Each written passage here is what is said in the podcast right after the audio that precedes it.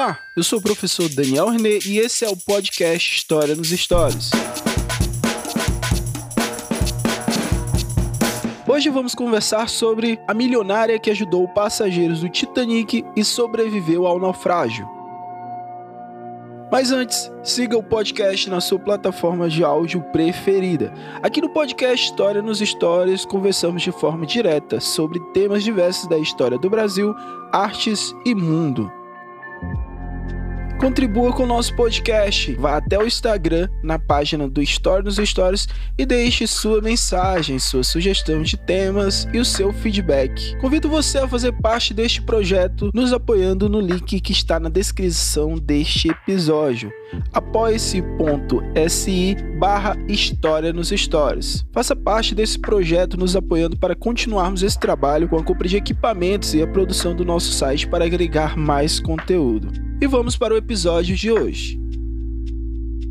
Jack e Rose, os protagonistas de Titanic, filme lançado em 1997, foram personagens criados, mas muitas pessoas que aparecem no filme interpretam passageiros reais. Uma delas é a Margaret Brown, retratada como uma milionária carismática e bem-humorada, interpretada pela atriz Cat Bates que pouca gente sabe é que, além do que foi revelado ao seu respeito, Margaret teve uma vida empenhada em causas sociais e políticas, e depois de ajudar no Titanic, ganhou prestígio internacional e lutou por avanços nos Estados Unidos e na Europa. Nascida nos Estados Unidos em 1867, Molly, que era filha de imigrantes, frequentou a escola até os 13 anos, quando precisou ir trabalhar em uma fábrica de tabaco para ajudar nas despesas da família família. Aos 18 anos, se mudou para o Colorado, onde arranjou emprego em uma tapeçaria e conheceu seu futuro marido, James Joseph Brown. Ela só ficou rica e integrou a alta sociedade do final do século XIX quando seu marido descobriu ouro no fundo de uma mina. No entanto, a mudança repentina de vida não afetou seus princípios. Orgulhosa de seu passado humilde, Molly passou a se comprometer com causas sociais em defesa dos direitos direito das mulheres, das crianças e dos trabalhadores. Fazia parte dos movimentos feministas e ajudou a estabelecer uma seção da Associação Nacional Americana do Sufrágio Feminino no Colorado e o primeiro juizado de menores dos Estados Unidos. Influenciada pela Gibson Girl, as primeiras mulheres modernas de sua época, Molly também criou o hábito de viajar à Europa para estudar teatro, música, literatura e idiomas.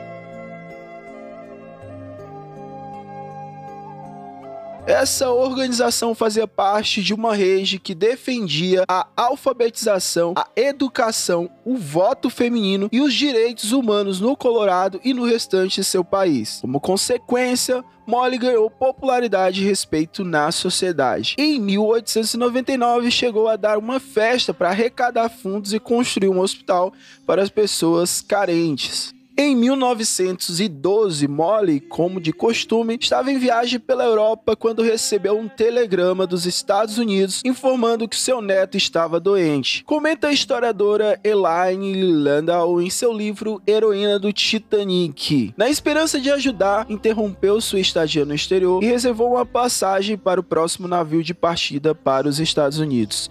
Era o Titanic.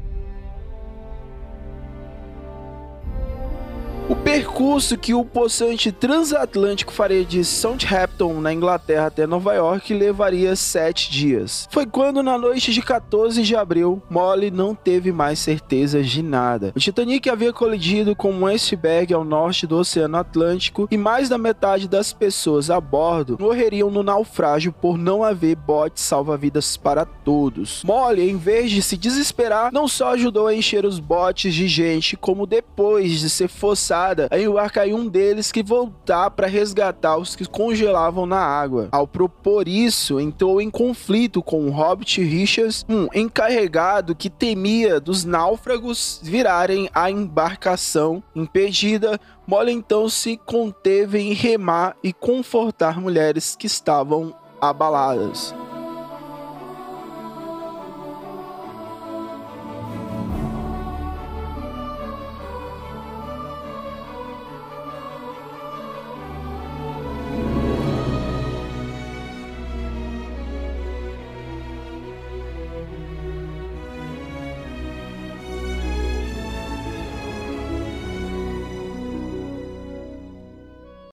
Quando os sobreviventes foram resgatados pelo navio Captia, Molly se predispôs a distribuir alimentos, bebidas e cobertores. Como também era poliglota, usou suas habilidades linguísticas em francês, alemão e russo para que os imigrantes que estavam a caminho da América pudessem se comunicar, encontrar amigos, familiares e buscar assistência médica. Quando chegou a Nova York, Molly então virou o centro das atenções. Sua bravura e boas ações já estavam sendo noticiadas pela imprensa, que lhe conferiu prestígio internacional e um cargo de presidente do Comitê de Sobreviventes do Titanic. No mês seguinte à tragédia, ela ainda conseguiu arrecadar quase 10 mil dólares para aqueles que perderam tudo no Titanic Titanic. Em uma carta endereçada, a filha escreveu: Estão pedindo ao Congresso que me dê uma medalha. Se eu precisar chamar um especialista para examinar minha cabeça, é devido ao título de heroína do Titanic. Não só foi condecorada, como também homenageou o capitão e cada tripulante do navio que a resgatou com as demais vítimas. Na cultura popular, ficou conhecida como Molly a Inafundável e virou tema de novelas de rádio, uma música da Broadway e vários filmes. Em Titanic, de James Cameron, foi interpretada pela atriz Kate Bates, que pelo papel foi indicada aos SAG Awards.